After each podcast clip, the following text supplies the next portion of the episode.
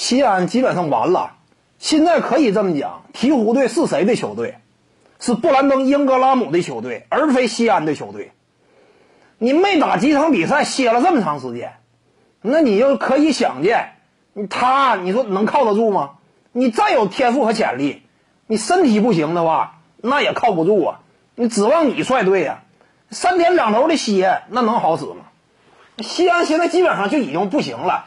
他不是说这个，我之前挺劳累的啊，遭遇点伤病侵袭，不是这样啊。基本上没怎么打比赛，这这稍微动点力啊，稍微活动一下，你就歇这么长时间，那这还有啥可值得期待的？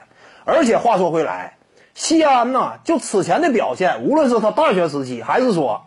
啊，打的季前赛呀，啊，一些比赛当中他的展现，啊，持球这块不行，他顶多是能够在弱侧接球之后啊，佯攻一下，啊，或者说球经历强弱侧转移之后，啊，趁着对方整个防守阵线还没有充分被调动的时候，啊，勉强突破呀，来那么一下子，但真正的持球进攻，能够看出来不行，投篮也不太准，那你这么一位的话，说白了，这个打球风格跟哈雷尔那都有点相似之处了。那哈雷尔那能撑起一支球队吗？撑不起来呀！你西安的话，那你这种风格，他前途就有限。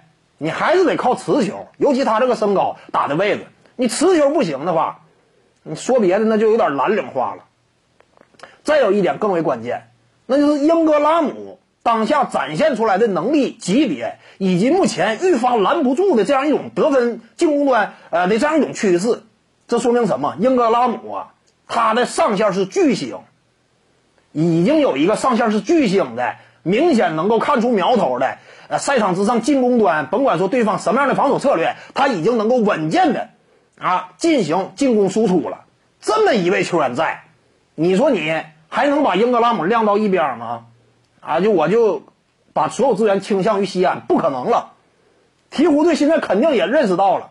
啊，我是用状元签选中的西安，但是英格拉姆更亮眼，他也年轻，展现出来杜兰特一般的成长势头。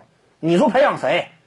你是老板，恐怕你现在呀，哎，如果说十十成的培养资源，那恐怕你也要得会往英格拉姆身上，呃，至少倾斜五点五成，要压这个西安一头，甚至有可能更多，对不对？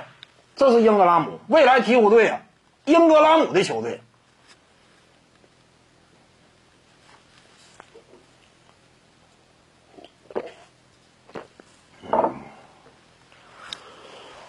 那球队一般来讲不会说啊，两名新秀我一起培养，肯定是会分个高低。那球队都是这样，不会说啊，这俩我同样的培养资源呢，不会。一般球队都不是这样。你比如说森林狼、维金斯、唐斯，最受关注、最受重视的是谁？是唐斯。维金斯也有天赋，也是状元，但是他的位置要低于唐斯，啊，战术倾斜各个方面。每个球队都是这样，你得真正的把大量资源倾斜到谁身上，真正有潜力的，我不能这个畏手畏脚的啊！我想培养你，我还犹豫，我还把你一部分培养资源向其他方人身上倾斜呀。你这么来的话，可能就形成一种当初湖人队沃顿那种效果了，那就不行了。你要培养，我看准了之后下大力气，重点培养，只能说一个，你不能说俩人一块重点培养，肯定是有高低之分。现在你说这个西安和英格拉姆，我感觉英格拉姆他是更占上风的。